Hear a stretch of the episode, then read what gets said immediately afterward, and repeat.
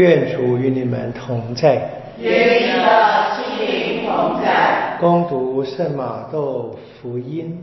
主愿光荣归于你。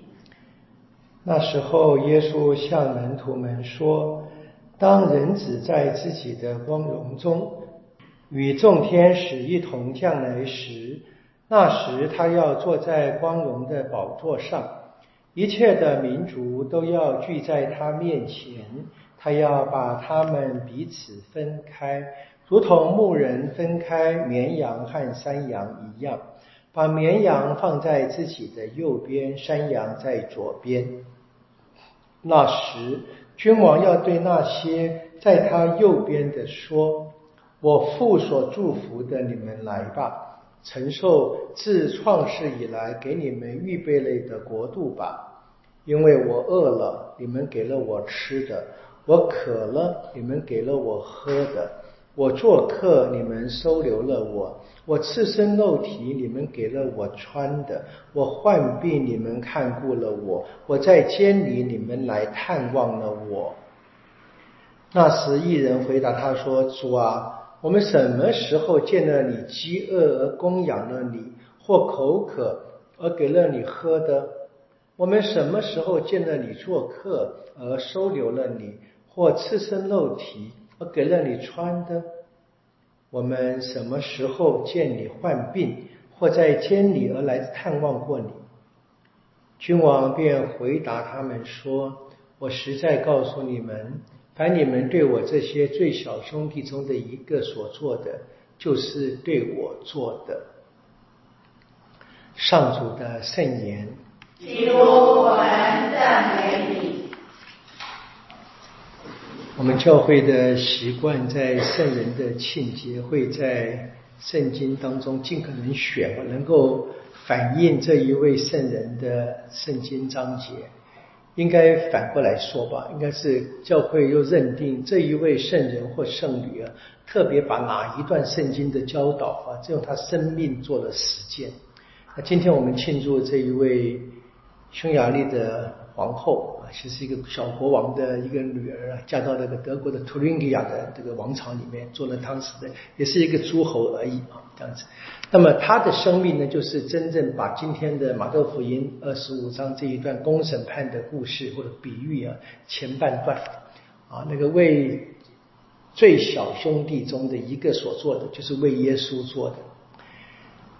很年轻的小女孩就过世了，其实，但是她生命二十来岁，很简单的、很短暂的生命，却经过了女人的四个时期啊。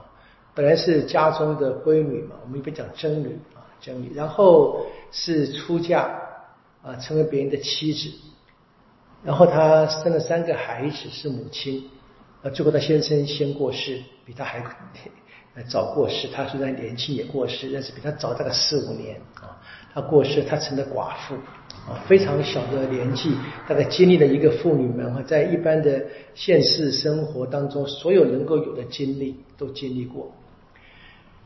那他特别在先生过世后呢，被他们先生的家族的人应该算是，大概是不好的对待嘛，大概争争这个王国的或者贵族的财产，就离开了啊。他也很心甘情愿的，可以说就放弃了一切。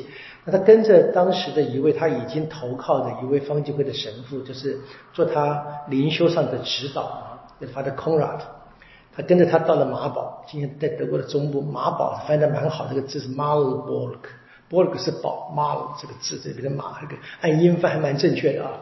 那城市今天呢还在，那么他在那里就盖了一个医院，拿他所剩的一点点的财产啊，然后呢在那个医院里面服侍病人。他后来去世，去世的时候呢，这一位呃神父就问他说，怎么样处理他的财产？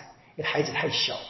还帮他出，他说：“他说凡是看起来属于我的，很有趣 哈，就他的财产看起来属于我的，都归穷人。然后呢，他只要一身简单的衣服就安葬就好了啊。那他生前呢，就是在他先生还在的时候，他在还没有出嫁，就是很小的孩，就特别的关心穷人。虽然是生在王宫当中啊。”然后呢，他自己也是特别去照顾医院中的那些病人。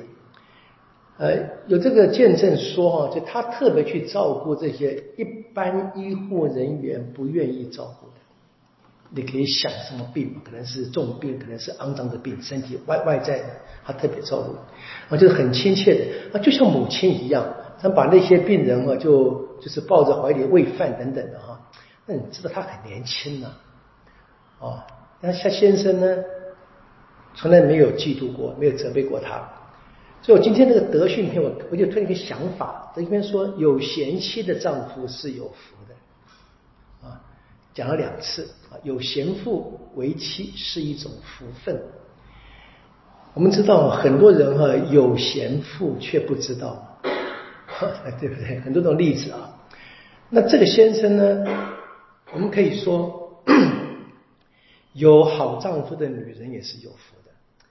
这先生虽然是贵族啊。很有趣，就是有个小故事，是他出去工作啊、打仗啊，哪天回来，仆人跟他说：“你太太啊，东西都给穷人了。”啊，他就说：“土地卖了没有？” 他说：“没有卖。”啊那那那没关系。他说：“不会因为帮助穷人我们而破产，我们不会因为帮助穷人会破产，不会。”啊那当然也是很很有很有圣德的一位很热心的一位呃先生啊这样子，所以这对夫妻是非常特别，但很年轻就过世。那么他们的生命呢虽然短，却留下了非常好的榜样啊。那活在十三世纪啊，所以是那时候方济过世不久，那么刚建立了这一个很多的平信徒愿意跟随方济，不能够进到修会中生活的。方济他们写了一个简单的信啊，就是致众信有书，教他们做补书就好了。那这是后来这一个呃在蜀方济会，最早叫第三会哈，就是然后后来有第三会又分了，就是进正式修会的，然后是一般真正的还是保持平信徒身份的，这是在蜀方济会的最早的会规。那么他呢，这位妇女，这一位皇后，她就加入那个团体。在这一个当时方济会很早到了，到派到德国去工作的几位少数神父的指导之下呢，成了这一个愿意按照方济的精神啊寻找耶稣的人，他也真正的实践我们今天这一段福音嘛啊，关怀穷人啊，我们请他为我们转求天主啊，他的三个孩子哈，儿子也很不幸，十九岁就过世，然后呢。第二个女儿就是大女儿嫁了，小女儿就是圣女日多达，也成了圣母，这是一家人。他的家族当中有几个是是非常神圣的，有几个是非常坏的啊。我们说生活是很淫乱的等等的啊，甚至于跟教会作对的。所以我们知道啊，这个出身怎么样，它当然会有一些影响，但不是绝对的。